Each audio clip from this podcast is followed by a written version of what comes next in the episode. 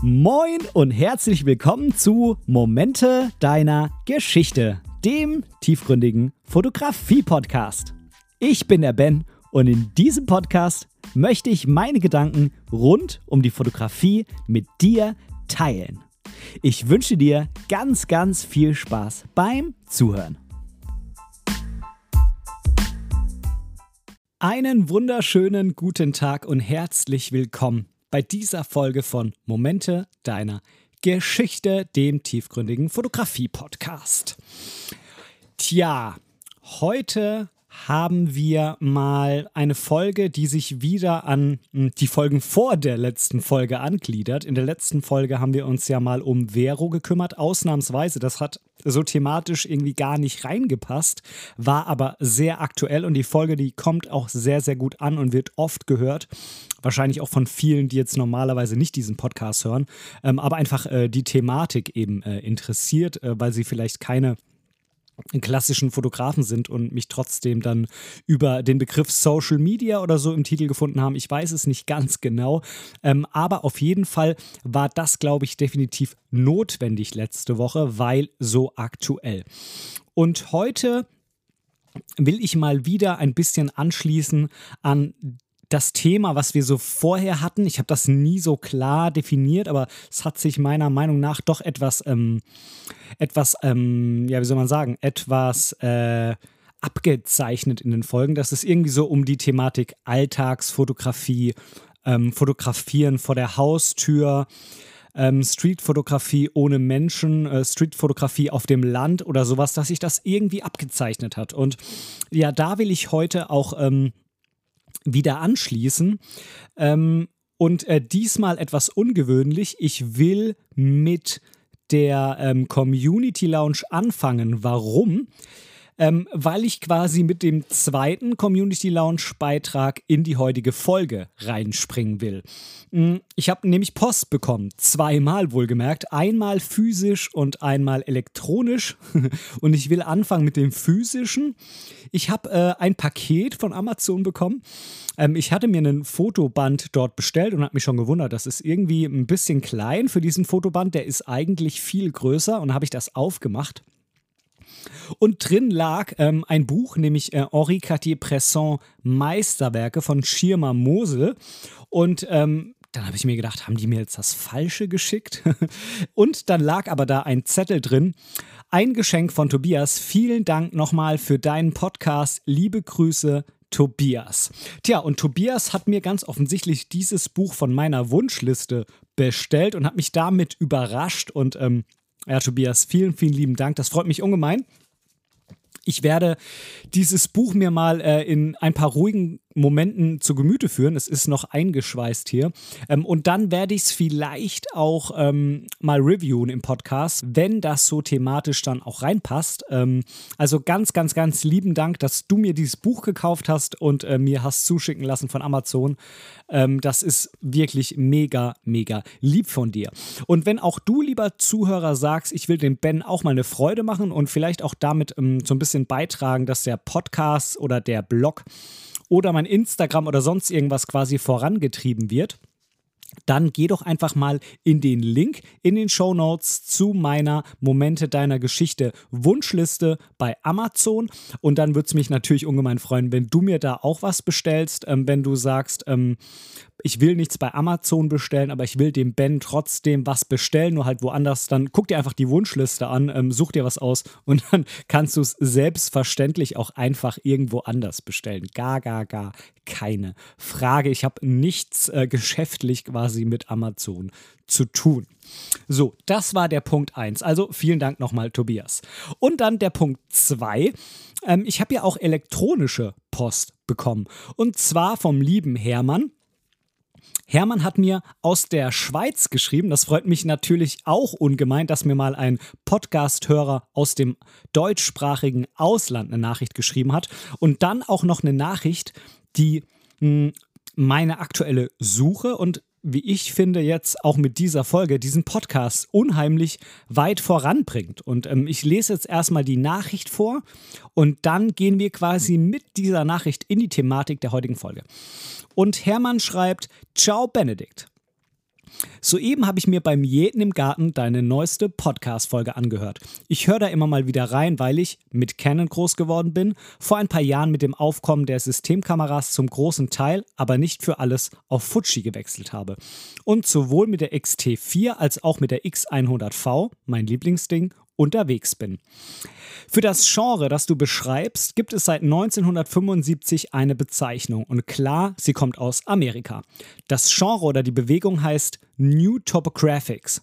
Siehe dazu Wikipedia oder fotoscala.de oder instagram.com. Er hat mir in dieser E-Mail da mehrere Links zur Verfügung gestellt. Weitere mögliche Bezeichnungen Urban Landscape, lakonische Fotografie, Punkt, Punkt, Punkt. Ein ganz toller Fotoband, der ein perfektes Beispiel für die von dir beschriebene Art der Fotografie ist, haben Jan Lessmann, Hermann Hirsch und Eva Reisinger herausgegeben. Stadt, Land, Dorf, Betrachtung zwischen Heuballen und Rollrasen. Das Wort Stadt im Titel ist durchgestrichen. Siehe hierzu und dann hat er mir wieder einen Link reingepackt. Besten Dank für deinen tollen Podcast und herzliche, herzlichen Gruß aus der Schweiz, Hermann. Hermann, vielen, vielen, vielen lieben Dank für deine Nachricht und für diesen Hinweis. Und genau da wollen wir in dieser Folge jetzt quasi überschwenken. Denn er hat mir ja auf die eine Frage geantwortet, wie man jetzt ähm, dieses Genre, was ähm, ich in der Folge, jetzt muss ich mal wieder nachschauen, was ich in der Folge 90 ähm, beschrieben habe, ähm, wie man das vielleicht nennen könnte. Und er hat mir eben den Hinweis gegeben, schau doch mal bei der Thematik New Topographics. Und ähm, deshalb soll diese Folge auch um das Genre, das kaum einer kennt, New Topographics gehen. Denn ähm, ich persönlich habe es ähm, so als Namen nicht wirklich gekannt. Ähm, kenne natürlich durchaus Bilder, die in diesem Genre verortet sind, aber ich konnte bisher das nicht so richtig einordnen. Es sind ähm, nicht nur New Topographics Bilder, die ich jetzt in letzter Zeit mache und die ich mir auch gerne anschaue. Da ist ja zum Beispiel auch mal ähm, was dabei, was schon eher so in Richtung Natur geht. Ähm, und New Topographics ist immer so eine Art Mischung, aber dazu kommen wir gleich. Ähm, aber es trifft das Ganze, glaube ich, im Großen und Ganzen schon ganz gut, wenn man dazu eben noch ähm, sagt, New Topographics beziehungsweise Alltagsfotografie. Aber gehen wir mal jetzt in die Thematik New Topographics, beziehungsweise auf Deutsch übersetzt dann neue Topografie ein. Und äh, Topografie, falls du das Wort vielleicht schon mal gehört hast, aber nicht so richtig was damit anfangen kannst. Ähm, das ist nichts anderes als die Beschreibung und Darstellung geografischer Örtlichkeiten. Das klingt jetzt wieder sehr formell, aber es geht im Endeffekt eben darum, du bist irgendwo, ja, und äh, nimmst das dann da fotografisch auf, äh, beschreibend. Also du zeigst quasi, wie es da aussieht.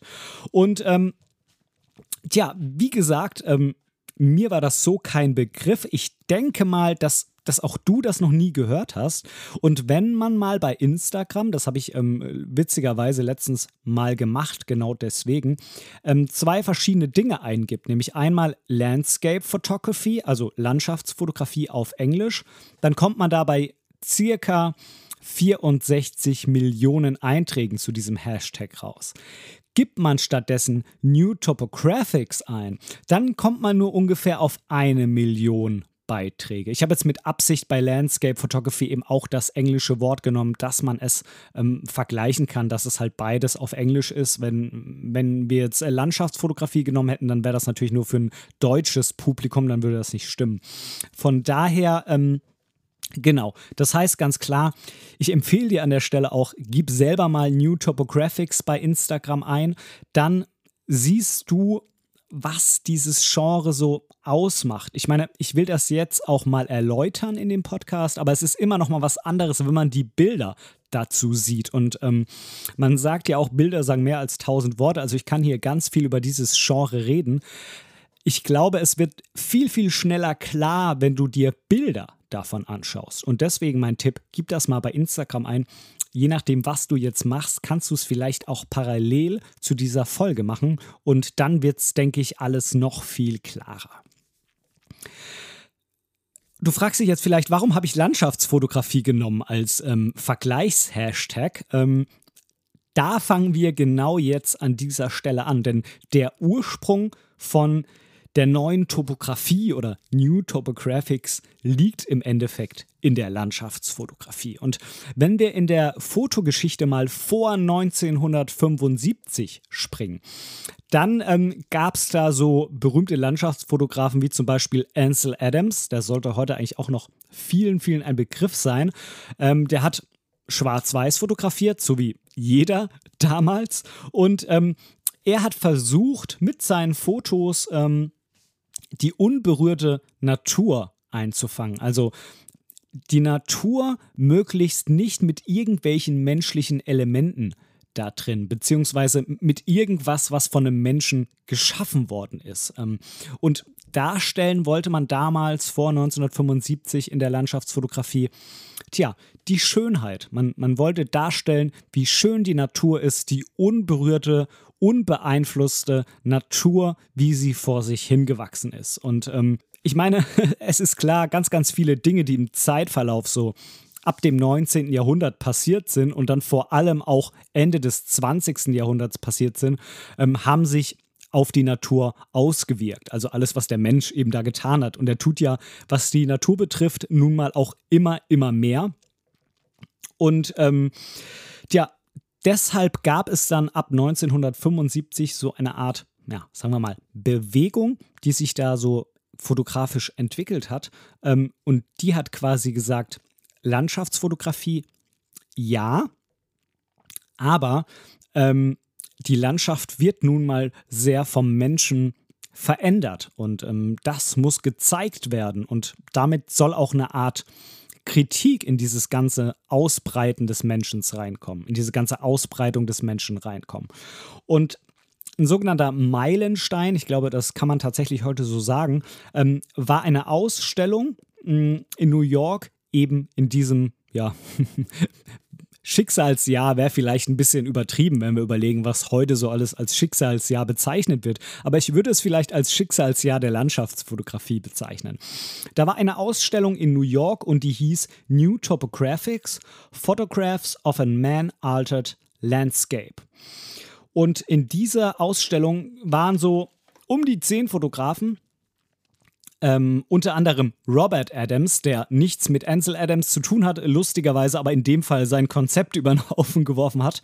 Und der, unter anderem war da auch Stephen Shore mit dabei und ähm, auch noch zwei Deutsche. Das war ein Pärchen Bernd und Hilla Becher. Die sind jetzt vielleicht nicht ganz so bekannt, aber zum Beispiel Stephen Shore ist ziemlich bekannt. Ich finde den absolut super. Ich habe mir auch von dem ein Bildband bestellt, den ich hier auch demnächst reviewen will. Das war der Bildband, mit dem ich gerechnet hatte, als äh, das Buch von Tobias hier ankam. also der Kreis schließt sich, wie du merkst. Du bist hier quasi absolut mittendrin dabei in den Dingen, die passieren. Und ähm, Stephen Short zum Beispiel war ähm, damals auch der Einzige, der irgendwann angefangen hat, nicht mehr schwarz-weiß zu fotografieren. Er war sehr lange der Einzige, der in Farbe dieses New Topographics ähm, ja, fotografiert hat. ähm, und ja, diese neue Art der Landschaftsfotografie hat eben ganz bewusst, wie ich schon gesagt habe, die Elemente Mensch und Natur vereint und äh, zusammen dargestellt statt separat. Ne? Vorher hat man natürlich auch schon Dinge fotografiert, die vom Menschen geschaffen sind. Es gab auch schon 1975 Streetfotografie, ähm, absolut keine Frage. Aber dann hat man eben immer gesagt, entweder wir fotografieren das in der Stadt, dann sieht man auch ganz klar, das ist vom Menschen geschaffen, das ist äh, bebaut und da ist vielleicht mal irgendwie so ein Baum oder ein Vorgarten oder ein Strauch und das war's, weil das hat ja am Ende auch der Mensch da wieder hingepflanzt, nachdem er alles platt gemacht hat.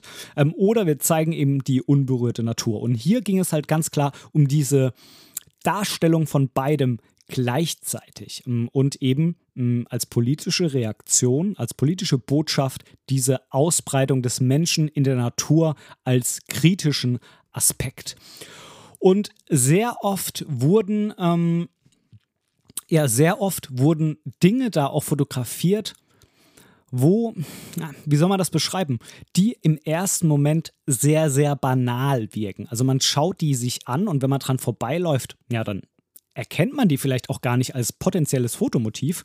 Ähm, aber wenn man dann eben den richtigen Bildausschnitt wählt und der Betrachter auch bereit ist, dieses Bild ein bisschen länger anzuschauen, denn nicht so wie bei der Landschaftsfotografie, man hat knallige Farben, Sonnenuntergang, Sonnenaufgang, ähm, irgendwie noch eine führende Linie drin und äh, jeder drückt sofort Like, jeder sagt, okay, das sieht schön aus, geil, gefällt mir, super.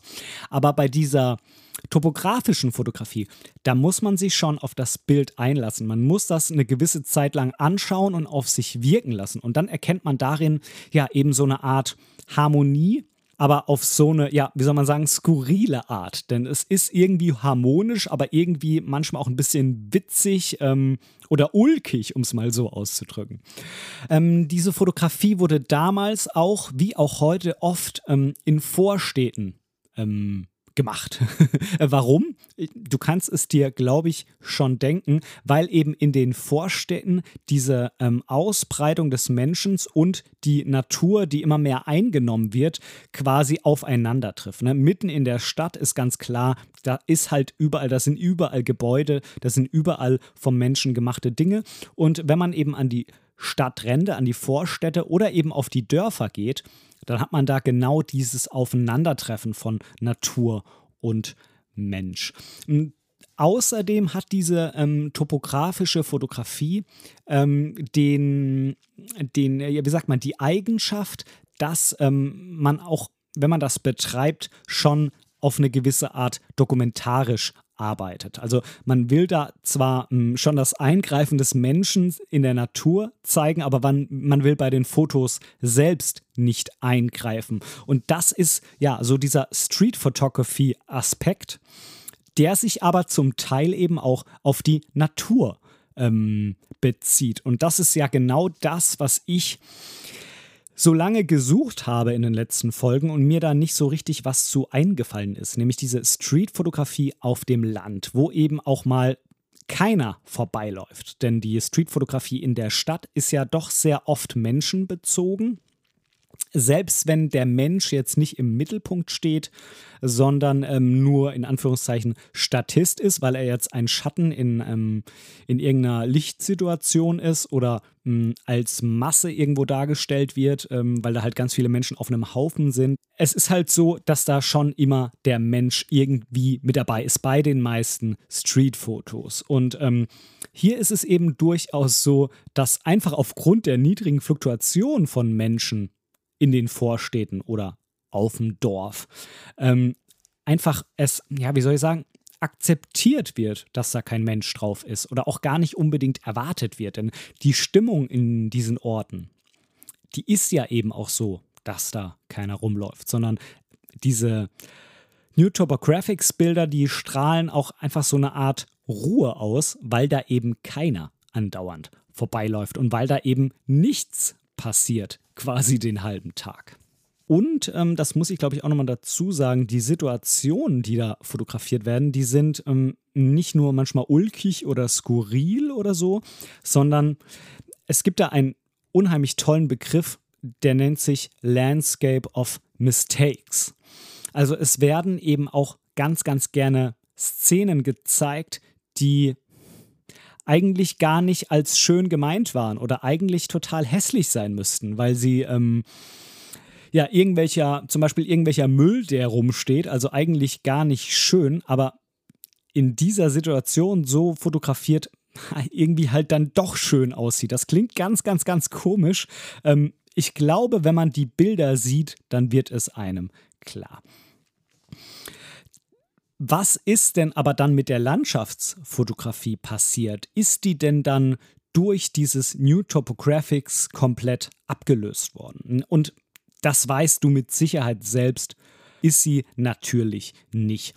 Ähm, die Landschaftsfotografie hat sich quasi weiterentwickelt und hat, glaube ich, ähm, so einen Teil von New Topographics mit in sich aufgenommen und hat es mh, hm, geschafft, so eine Art Zwischending zu werden. Man versucht natürlich weiterhin die unberührte Natur als solches gerne mal darzustellen, aber man sagt sich eben auch ganz klar, wenn da dann halt zum Beispiel eine schöne Windmühle rumsteht, und die ist ja nun mal menschengemacht, ähm, dann ähm, nehme ich die halt auch mit drauf. Aber trotzdem ist nach wie vor die Prämisse, dass es eben schön sein muss, dass es eine gewisse Ästhetik mit sich bringt und die Ästhetik eben nicht nur auf den zweiten Blick ähm, erkennbar ist, sondern sofort.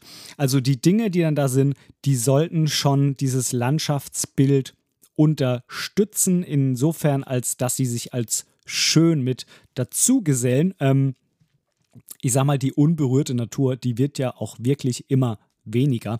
Die mag es vielleicht irgendwo im peruanischen äh, Urwald noch geben, aber ansonsten ist da nicht mehr so viel. Ähm, der Mensch breitet sich deutlich aus und ich befürchte, das wird noch viel, viel schlimmer werden in den nächsten 100 oder mehreren hundert Jahren.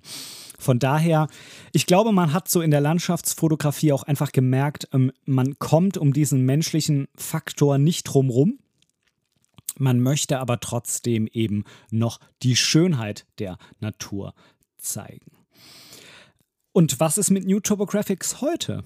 Tja, auch da, glaube ich, gab es durchaus eine Weiterentwicklung des Stils von 1975. Es gibt natürlich viel, viel mehr Farbfotografie.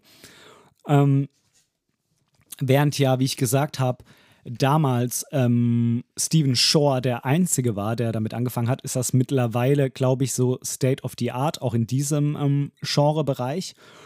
Der ähm, meines Erachtens berühmteste, ähm, ja, New Topographics Fotograf, den habe ich hier auch schon einige Male angesprochen, ist Joe Greer. Mhm. Neben ihm gibt es da noch einen anderen und ich glaube, die beiden macht es vor allem auch aus, dass ähm, sehr viele analoge Fotografen in diesem Genre unterwegs sind. Vielleicht hast du den anderen Namen schon mal gehört, der heißt Willem Verbeek. Ähm, er ist, ähm, ich glaube, Belgier und er ähm, ja, macht eben auch so New Topographics Fotografie.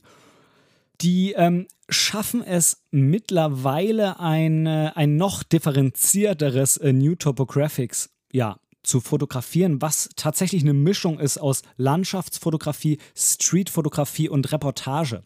Und es ist, ja, es ist eben so, dass sich wie die Landschaftsfotografie auch die New Topographics, äh, das New Topographics Genre weiterentwickelt hat und die anderen Genres so ein bisschen mit aufgenommen hat, aber der Kern ist, glaube ich, immer noch gleich geblieben. Es sind immer noch Szenen, ähm, auf denen sich viel Natur mit menschengemachten vereint, die ähm, immer die Schönheit in ähm, ihrer Unvollkommenheit darstellen soll, um es mal so auszudrücken. Und der kritische Aspekt, der damals in den 1975er eben aufgekommen ist, der ist auch in dem heutigen New Topographics so nicht mehr wirklich zu erkennen. Ich denke, das liegt wahrscheinlich auch einfach daran, dass man sich mittlerweile daran gewöhnt hat, dass ähm, der Mensch sich auch weiter ausbreiten wird und da eigentlich ja kein Halt möglich ist, außer man löscht die ganze Menschheit aus. Ähm, aber äh, das passiert ja zum Glück nur bei irgendwelchen ähm, Dan Brown-Romanen oder so. Von daher, ja, das ähm, war die Thematik Genre New Topographics. Ähm, wie gesagt, schau es dir gerne mal an. Ich fand es ziemlich interessant, mich mal explizit mit dieser Bezeichnung und auch mit der Geschichte zu befassen.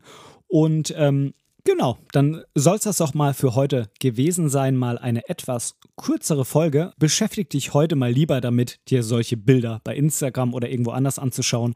Und ich wünsche dir ganz, ganz, ganz viel Spaß, wenn auch du vielleicht jetzt Bock bekommen hast, in diesem Genre zu fotografieren. Dann schnapp dir einfach deine Kamera, schau dir schnell mal die Bilder bei Instagram eben an und dann raus und dann ab New Topographics fotografieren. Ich wünsche dir ganz, ganz, ganz viel Spaß dabei und sag bis nächste Woche. Dein Ben, mach's gut. Tschüss.